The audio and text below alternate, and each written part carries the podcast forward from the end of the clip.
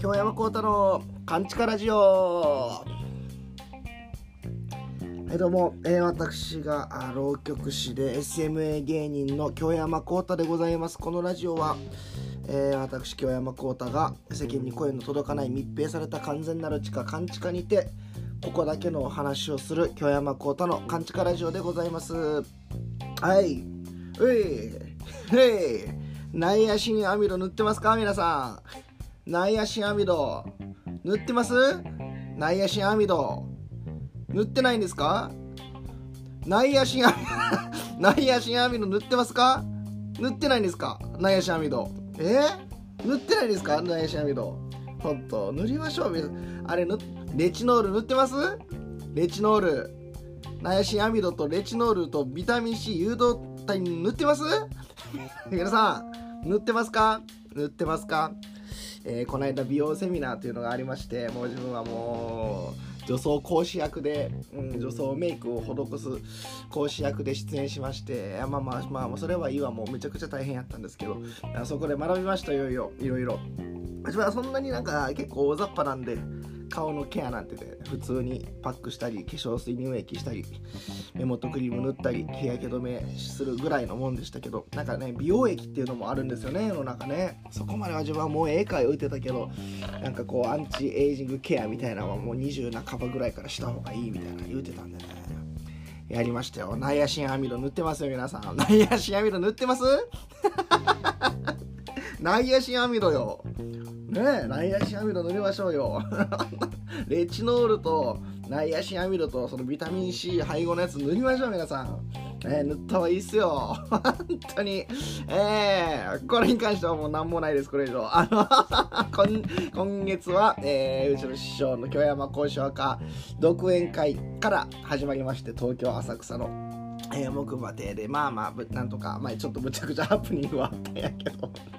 いやなんかねあのー、浪曲ね見てくれた人は分かると思うんですけどテーブル掛けっていう舞台セットがあってで一番大きいセンターのね正面のやつとその横に置く湯飲み台それにかけ、うん、あともう一個せん、えーとね、椅子背中の、まあ、背もたれっていうかなんていうか椅子にかけるもん門のテーブル掛け、まあ、最悪最低この3つあったらあの浪曲の舞台セットになるんですけどね。本当はもうちょっとあるけど。ほんでその何ていうかな後ろに置いてる椅子がえらい近いなと思ったんですよ正直ね。うん。まあでもまあまあ気をつけてやったらええかなみたいな。いつもはさらにもう一個後ろに台を置いてそこに置いてくれてるんやけどあの椅子を。なんかあ今日は狭いなとか思いながらまあまあええか気をつけたらまあええか。うんうんうん。人一人立てるスペースあるしまあええか思ってやってたんですけど。熱演のあまりに、ね、やっぱそれ忘れるんですよね。椅子近近いことって。バーン蹴飛ばしてしまって。椅子が舞台中ガタン倒れて。でそれが自分もちょ後ろ見えへんから見てへんけどなんか振動かなんかで、えー、後ろに飾ってあった額もなんかガシャーンって落ちそうになって。えー、なんか大変なことになってたらしいですね。自分ちょっとそんな気にしてなかったんであの後で聞いた話なんですけどあそんなそんなに額までそんなになってたんやみたいな。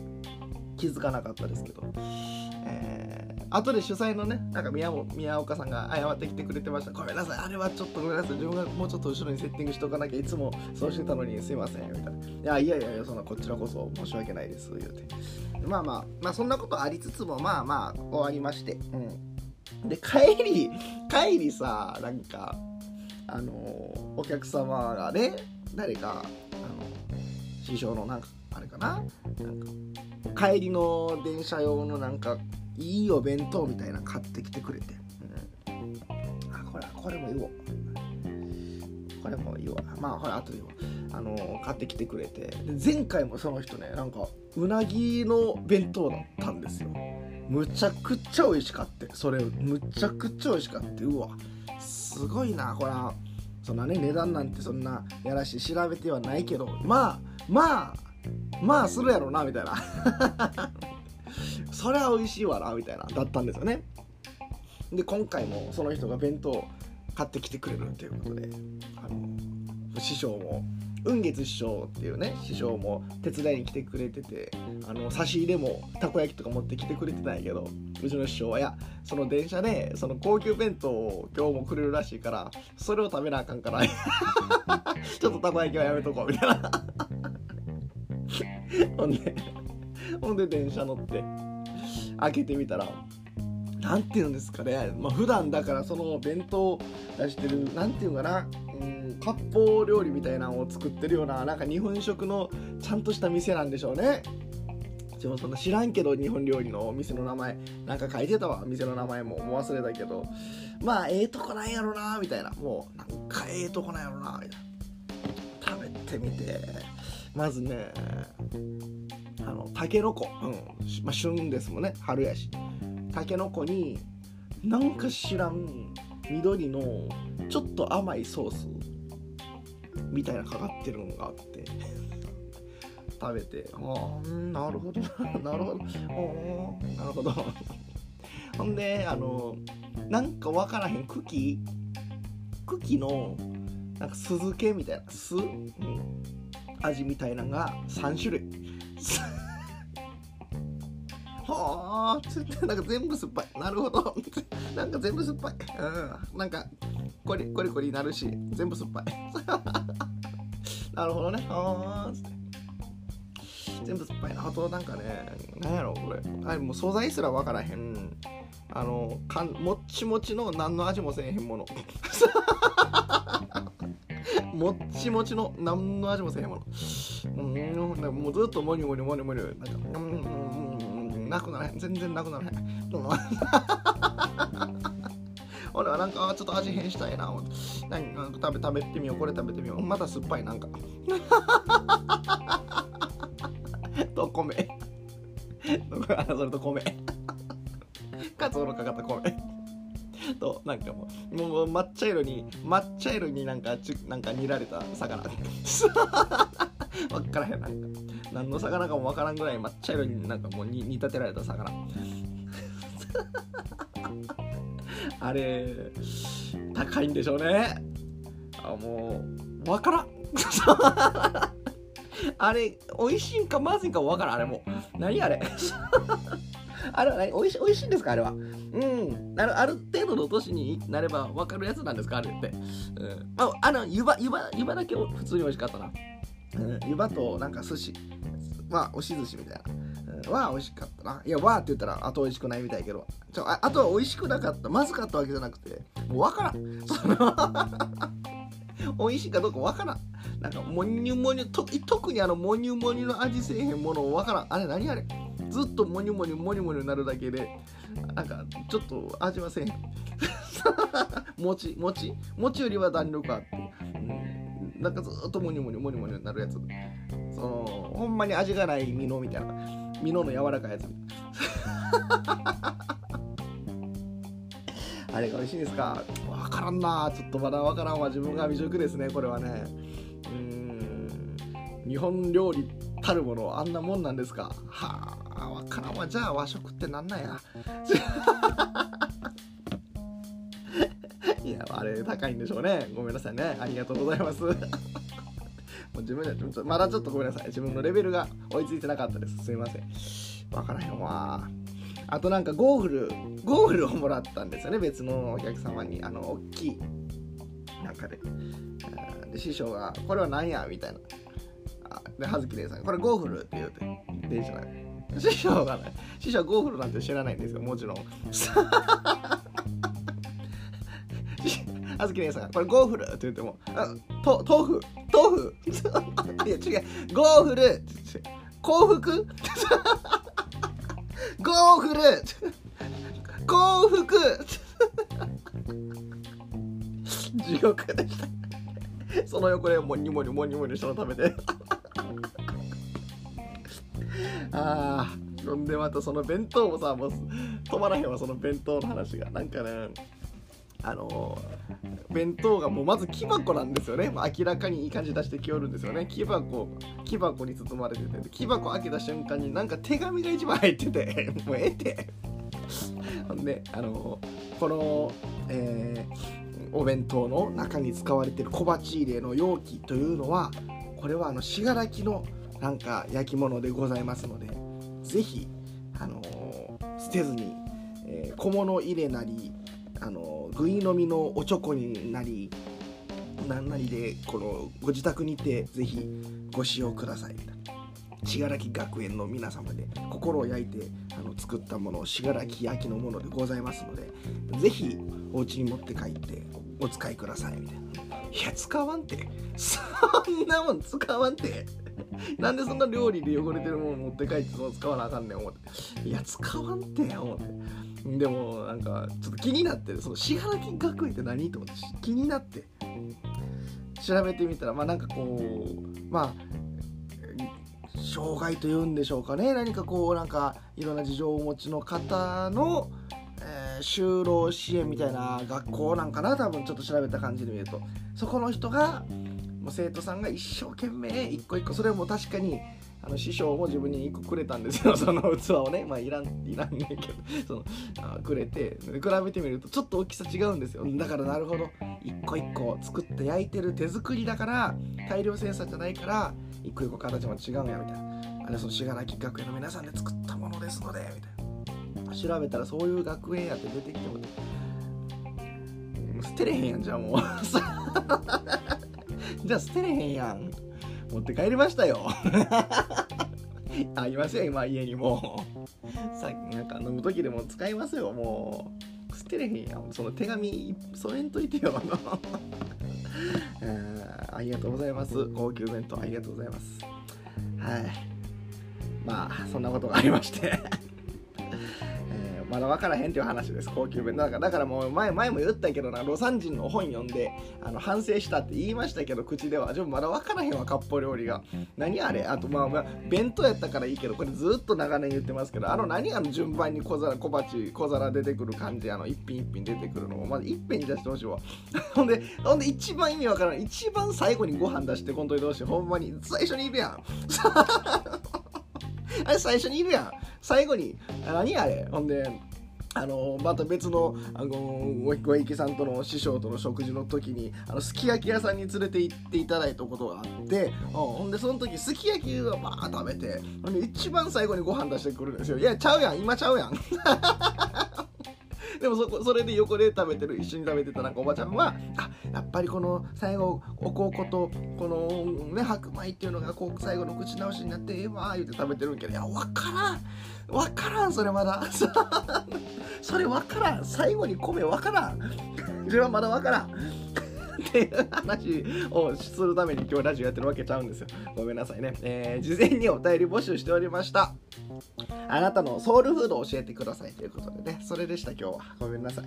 えー、日本のなんか弁当わからんじゃないんですよ。え、ラジオネーム73。私のソウルフードはたこ焼きです。おー、いいじゃないですか。関西やな。え子供の頃から近所のたこ焼き屋さんのおばちゃんに我が子の我が子のように可愛がってもらいました。ちょっと大阪っぽいんでね関西弁にしておきましょう。近所のたこ焼き屋さんのおばちゃんとこう交流ある系の人ですか？いいですね。まあ、自分そんなんなかったからこんな風になったやろな。あんまり自分この関西色ないんですよ。自分で言うのもないけどイントネーションとかはそうやけど、うん、店の人とかから話しかけられたらめっちゃ嫌やし普通に。うん。な店の人と仲良くなろうっていう気とか本当にないし。でもこういうなんやろこういう風に育ってたらまた違ったんでしょうね。えー、すごいなんていうかコミュ力というかなにわのなんかこう冗談とか言いながら仲良くなる明るい人間になってたんでしょうね。それがいいのか悪いのかは別にして。そんな話してたらなんか 目の前のなんか額が落ちました。えー、ひねくれたことばっか言ってると額まで落ちるんですね。えー、ありがとうございます。ラジオネーム昭和ハゲ男さん。先週田舎者上等や。あ先週だからなんか東京のおすすめスポットありますかみたいな言うてなんていうスカイバスやったっけ？なんか観光バスあるじゃないですか。屋根突き抜けてる。観光できるバス。あの街都会を走ってるやつ。それどうですか？みたいな言うて。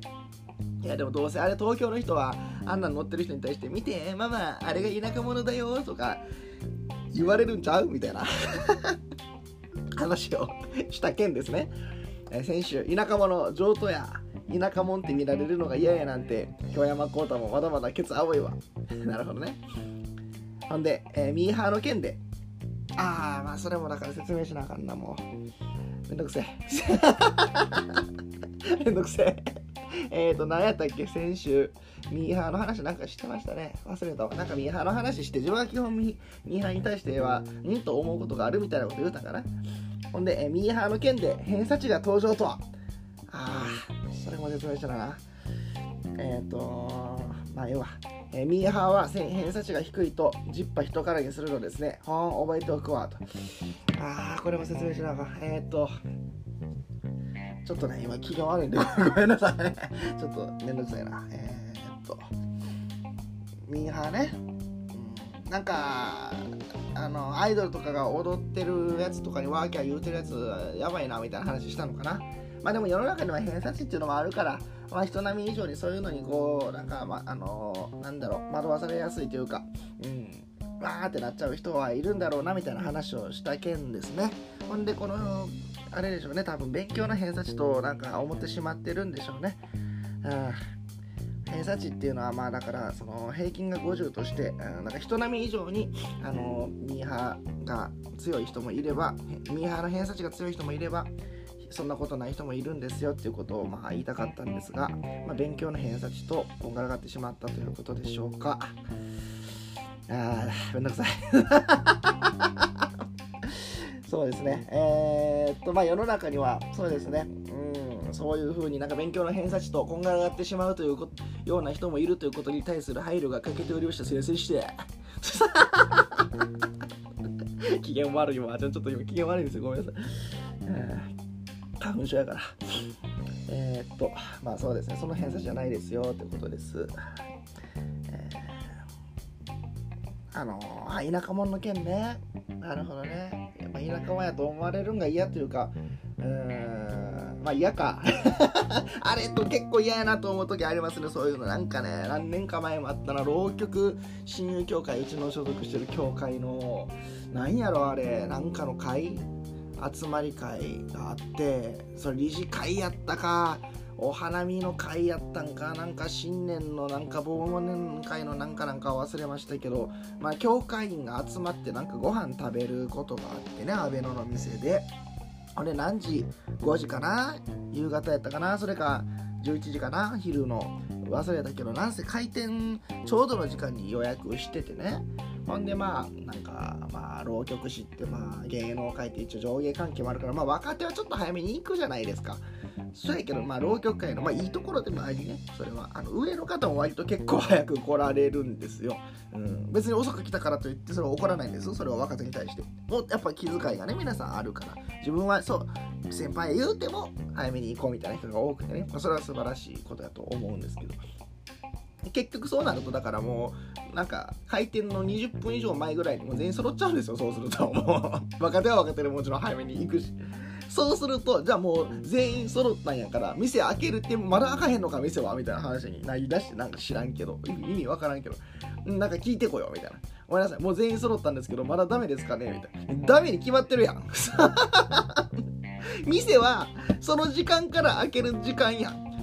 こっちが早く行こうが行く前がそんなもん早く開けろってよう言わん恥ずかしいと思ってその時。うわはずと思って。そんなんも嫌やしまあもう服の試着とかもむっちゃ嫌やし。わかるやん大体そんなもん当てたらと思って。試着しやとかむっちゃ嫌やし。しあともっといい試食しやみたいなのむっちゃ嫌やわ。腹立つわ。そんなまずかったまずかったでええやんと思って。まあ嫌やわ。恥ずかしいわ。なんか苛立ってますね自分今日恥ずかしいわなんか。えー、あそのまま続きでもらってますね。あソウルフード聞いてましたね、えー、ソウルフードは石川県の冬の郷土料理。かぶら寿司が大好きです。あなんか名前は聞いたことあるかも。白ご飯のおかずには向けませんがお酒のおつまみにおつまみにおやつに最適ですね、えー、白ご飯。あらおかずには向かへんけどつまみです。合ってるってことですね。はいはい。ちろん調べてみました。かぶら寿司というのは、えかぶら、かぶらってかぶらんかな？に切り込みを入れて、えー、ブリを挟んで発酵させた慣れ寿司。うんうんうん。石川県の加賀地方産のものが全国的に有名ということでございまして、まあ、石川県なんでしょうねはあ慣れ寿司といえばじゃあ思い出すのはやっぱね、まあ、葉月お姉さんからよく聞くからやけど和歌山のね和歌山ラーメン有名じゃないですか。で井出商店って、まあ、有名なんですよ確かに。ねいろいろあったけど、えー、井出商店っていうのはそのラーメンと慣れ寿司っていうのも出すんですって。やっぱ発酵させた寿司みたいなね、うん、あだからこれは食べてみたいな。うん。寿司はね基本的にねどっちかっていうと好きなんですけどあれが酢飯じゃなかったらもっとええのになと思うんですけどねあんま酢すぎちゃうかなその弁当の話でも出てきたけど意味わからん茎の酢漬けがよみたいな言ってたけど あんま好きじゃないんかな。あのご飯は白米でいいです本当に。あの酢飯も嫌やし赤飯も嫌やしもち米も嫌やしタイ米も嫌やし白米以外の米が嫌なんかな。もしかしたら。うん。えー、慣れ寿司はでも食べてみたい。発酵食品は好きなんで納豆もチーズも。全部好きです。食べてみたいです、はい、次、ラジオネーム、うん、チロリーノさん。ソウルフードな。それはズバリマスの寿司やな。それツイッター読んでくれたんですか？こままさにこの間独演会行く時葉月姉さんが買ってきてくれた弁当マスの寿司でした。はい。はい、えー、駅弁で有名なマスの寿司。うん。それイントネーションも合ってるんかごめんなさい。わかんない。マスの寿司なんかな？いいのかな？えー、近くのスーパーでもたまに売っとるこう。子供の頃富山に住んどってへえ一番好きな食べ物や、確かに美味しかったですよ食べてみたら、うん、まあ数やったけど。筋目が効いとるやつもあれば最近はレアで肉厚なやつもある。肉厚なやつもある。店によって味が違うんや。なるほどね。あそんなにだから数聞いてへんのもあるんかあるんか。探せば。いいですね。笹に包まれてるんやけど包まれてた。うん。めくって醤油かけたらあかん。あかんの？思いっきりそうやってる写真撮ってツイッター上げてもたやん。あかんの？うわ知っときたかったなそれ先に。めくって醤油かけたらあかん、うん、食べにくいやろ、うん、確かに。えー、プラスチックのナイフでついてました、えー、笹ごと切って6等分？そんで笹をめくりながら食べたら手が汚れへん。うわ知りたかったもっと先に。うわこのコーナー。もうちょっと早く送ってきてくれてたら。そうやって食べるいや悔しいなやばい。6等分ってことはあれですか？ピザ切りするんか。うわそんなんも知らんからまずもう4等分にしてさらにそこから縦に横に線を入れてなんか何等分やろ？4×1234 やから16等分にして食べちゃいました。めくってから。全然ちゃうやん食べ方。食べにくかったわ そう。そういえば食べにくかったな。こんな食べにくいもんなんかな？こういうもんなんかなと思って食べてたけどささごと切るんか。これは知っときたかったな。なるほど。ありがとうございます。これは勉強になりました。次から絶対そうします。えー、木馬亭の講師赤独演会見てきたね。おありがとうございます。弁慶五条の橋後半の節長くて大変そうやった。あまあまあね。まあまあ小鉄とかに比べるとは全然ですけど、えー、寄席の下手後ろに。あ寄席じゃない。客席の下手後ろに、うん、ネタ中にしゃべるおっさんがおって周りの客集中できひんくてずっとイライラしとって。ああごめんなさい。気づかなかったですね。ほたら、えー、中入りに着物でビシッと決めたお姉さんが公演中のお話はご遠慮願いますか？いいお声だから響くの。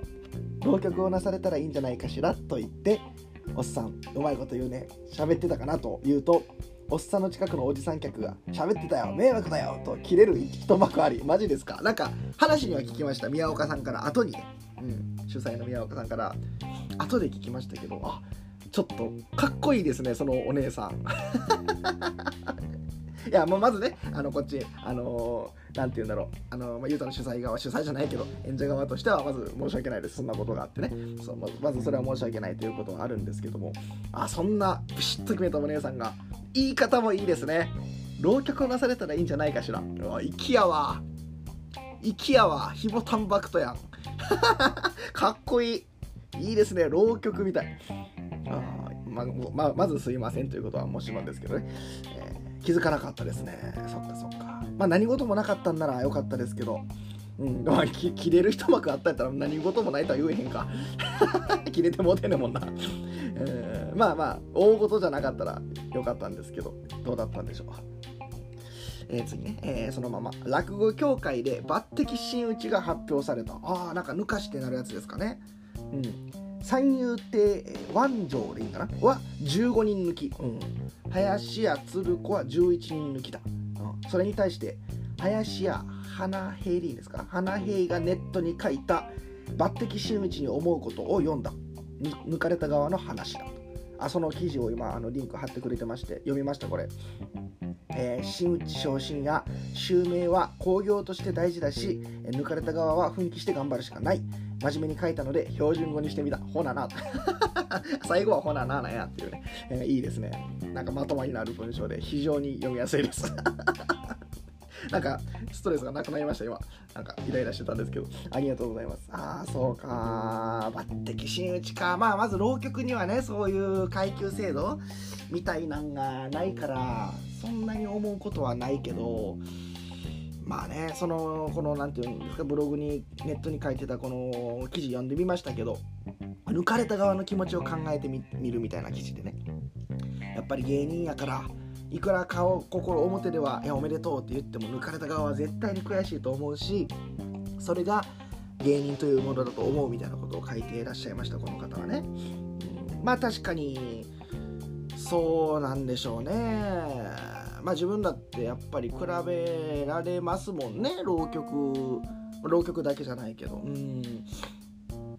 まあ、だから例えばもう本当に具体的に名前出すとやっぱ隼人兄さんとかはね同い年やから同じ学年やからまあそう比べられたりしますしね。うんでもなんかこう知らんがなって感じですよこっちからしたら。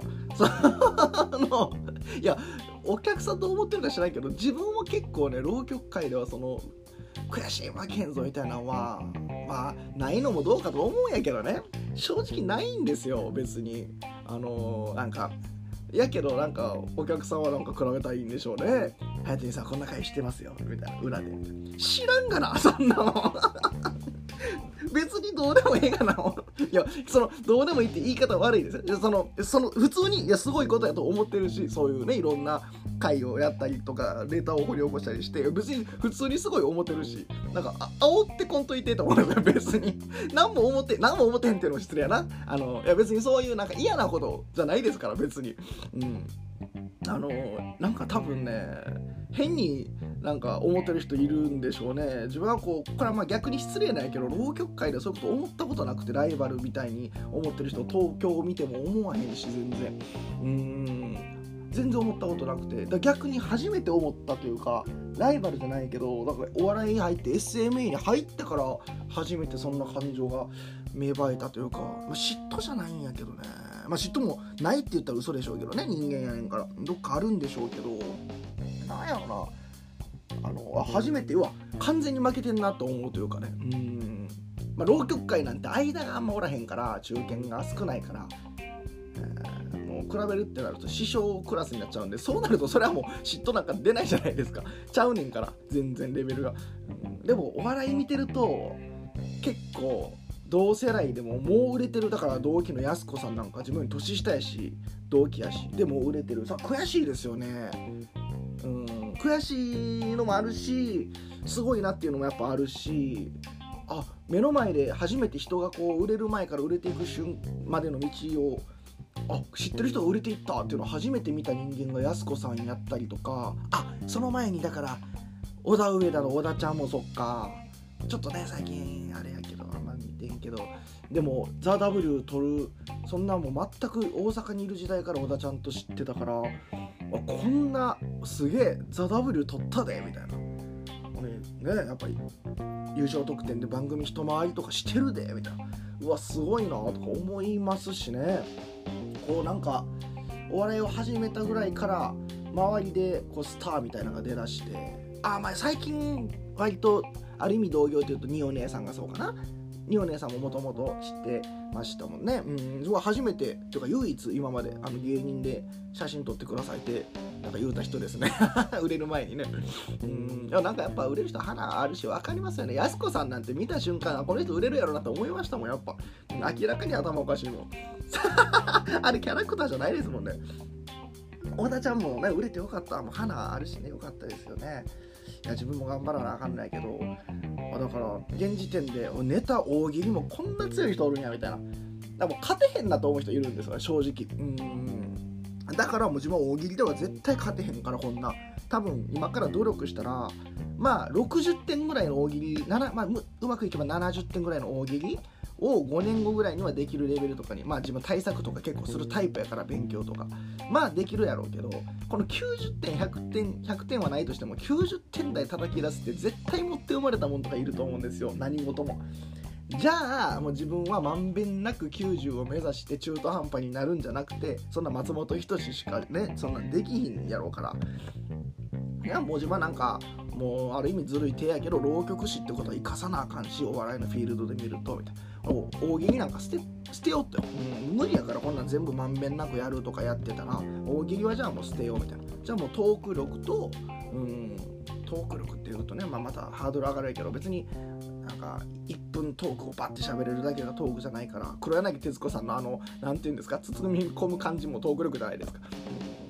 分からへんけどそんな自分なりのトークを考えることとあとはやっぱもうネタ3分2分3分ネタにもう絞ってやらないと勝てへんなと思うんですよね絶対これでも YouTube もやって大喜利も鍛えて何やろもうなんかギャグも作って ほんでなんかあれしてこれしてもう多分ね自分絶対勝てへんからすごい人世の中いっぱいいるんやなっていうことをあの浪曲にじゃあお笑いに入って改めて感じましたね。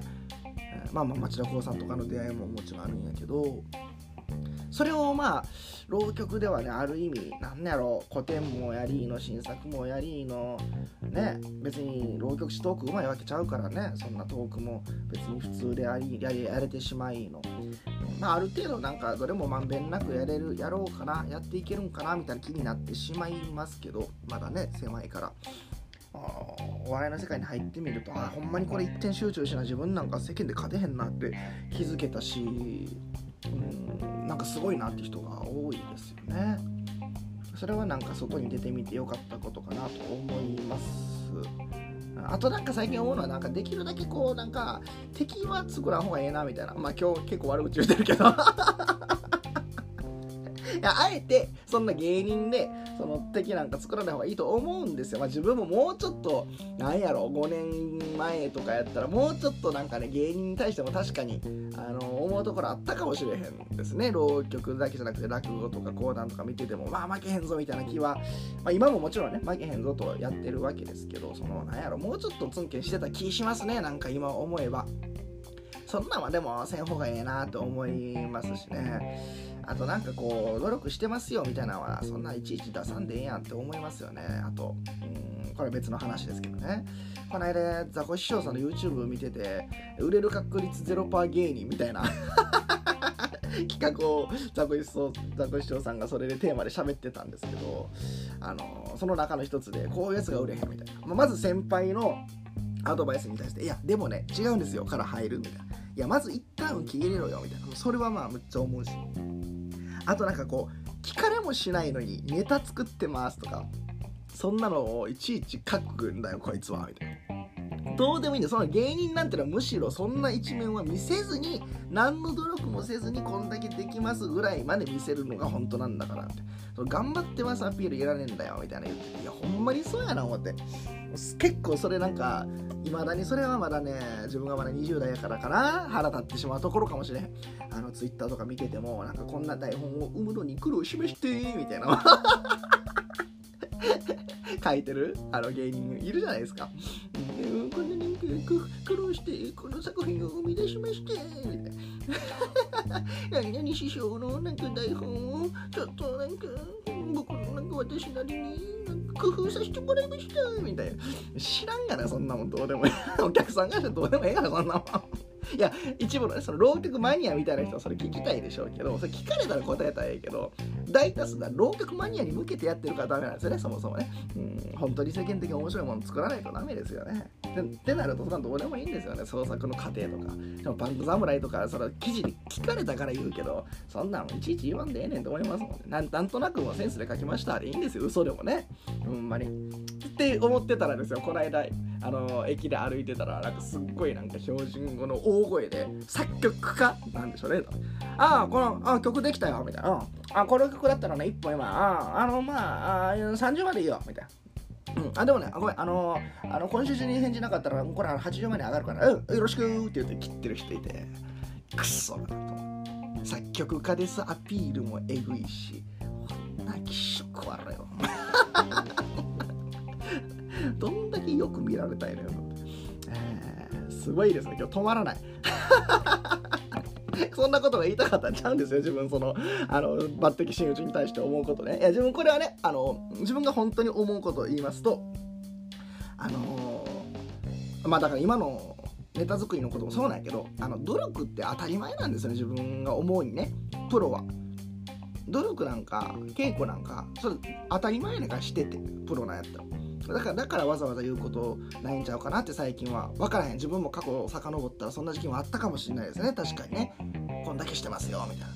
でもそれは恥ずかしいことやなと思うしプロである以上。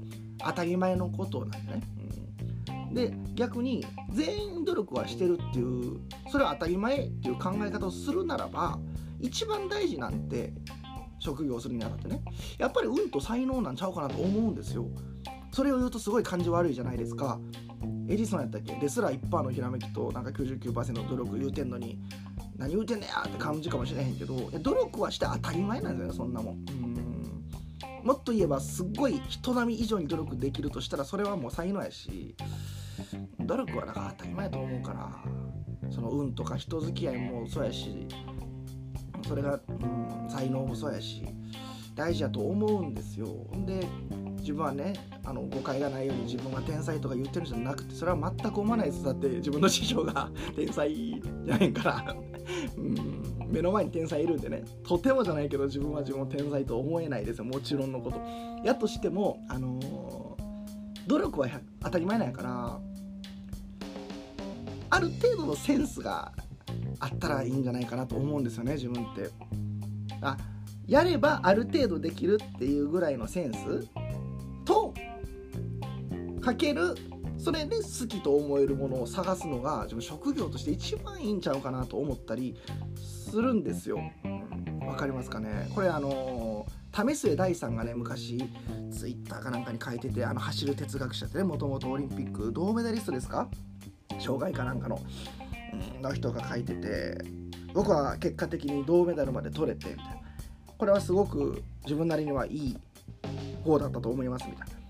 でもじゃあ入賞もできなかったようなもっと言えばその陸上選手になれなかったような人が僕よりも努力が不足してたからなれなかったかというと絶対にそんなことないと思うんですみたいなもっと言えば僕よりも努力してた人がいると思うしみたいなそれはやっぱり持って生まれたものというか向き不向きっていうのは絶対にあるし僕自身も純粋な 100m じゃ勝てないと思ったんでそのの障害というよりあの自分に合うフィールドを見つけてあの移動した結果がこの結果なのでみたいな。逆に言うと金メダルの人より自分が努力してないから銅メダルとかでもないと思うしその、まあ、持って生まれたものある程度のセンスかけるそれプラス好きと思えることが大事だと思うみたいな、うん、でもっと言えば多分ね向いてることって好きになりますしね。うん。っていうことが大事だと思いました。なんかその、うん、だだからあの向いてない人は今すぐやめろとか言うてるんちゃいますよ。その抜擢真打ちの話。ね。うん。あの何、て言うかな。感じました単純に、うん、こう向いてる人は努力すれば何倍も伸びていっちゃいますからね、うん、それでもいいんやと。もう好きなことやる方が大事やと。別に向いてなかろうが。とそう思ってやるなら全然自分はそれはそれでいいと思うんですが向いてることは結果好きになると思うんで自分もだってジャズやってた頃とか正直むちゃくちゃ練習してましたからね1日12時間とかロックの時もやけど。うーんやけど浪曲にね行った方が絶対多分音楽やってたら食べていけるかどうかも分からへんかったし大したことなかったやろうし。まあなんか好きと思えて向いてることに行くんがええんやろなとかこの記事に対するアンサーにはなってないですけどなんか自分の感じたことですね。自分も真面目に言っちゃいました。ここで終わろうと思ったけどもう一件お便りあった。今回長いですね。ごめんなさい。さらっと言っちゃってごめんなさい。次、えー、昔の名前で出ていますさんね、えー、ソウルフードとは言いにくいですがあ甘茶です。4月8日は花祭りです。子供の頃自宅近くの釈迦堂へ夜間おじさんし甘茶をもらって帰る習慣がありました。ほんのり甘く子供心にもホッとするお茶でした。私はこれは日本茶の中へ砂糖を入れて作っていると思い込んでいました。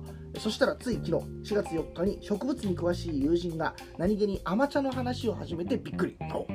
へえあの甘みは自然の植物を煎じたものだったのかと無知を恥じました。と同時に、え当時の光景を思い出し無垢だった自分が懐かしいです。ということでございますね。4月8日は花祭り。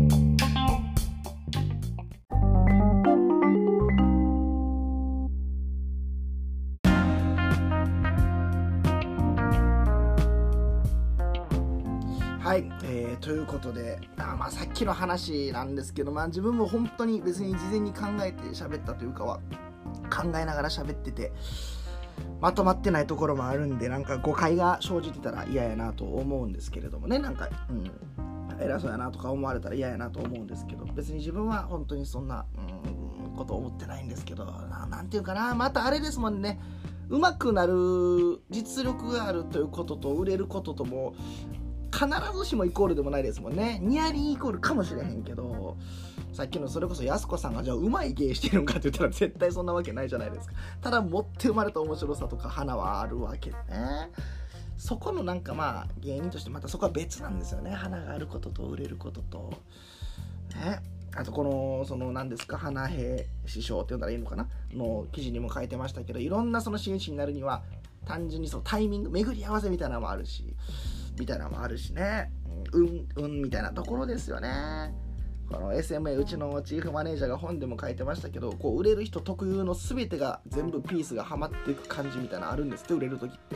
もう全てがあこれはこううまいこと生きてきてみたいな。そういうなんか運みたいなのもありますしね。売れるってなると、ただまあ売れなくても実力がある人は最悪食べてはいける社会ではあってほしいなと思いますけどね。芸の世界も、うん、売れるとはまた別やけどね。浪曲はまだ今それが微妙なところですよね、えー、どうなんかな。うまくなれば食べていけるんかな。まだどうなんやろ。まあ、師匠ははっきり言ってました。あの浪曲は当然うまくならないとダメやけど浪曲うまいからといっても売れる時代じゃないとは言ってましたね、まあ、売り方。うんというのはありますよね。だから自分なんかもお笑いとかさせてもらってるわけですけど。ちょっとねそれは難しい話やな。真打ちから明確にそういうなんか基準があるっていうのは苦しいしやろうしね落語家さん。うん。その反面まあ頑張ろうっていう気持ちの起爆剤にもなる面もあるんでしょうね。まあ浪曲っていうのはそれがいいとこであり浪曲というか芸というのはね、まあ、順位つかないじゃないですか。賞レースもないし、それに甘えてしまってるところもあるのかもしれないですよね。どうなんかな。まあでも向き不向きは正直本当に大事だと思いますね。自分もだってこの後後輩とか弟子か分からへんし後輩か分からへんけど自分だって結構まあまあまあまあ当然ねプロなんである程度は稽古とかするわけですけどうんもし天才みたいな人が現れたら全然すぐ抜かれると思いますもん。本当に。うん、謙遜じゃなくて。別に歴とか関係ないですよ上手い人は、うん、最低限ありますけどね、天才はパッと抜きますしね、うん、やっぱ向き不向きが一番大事ちゃうかな。何年やってても音痴の人いますしね浪曲でもね。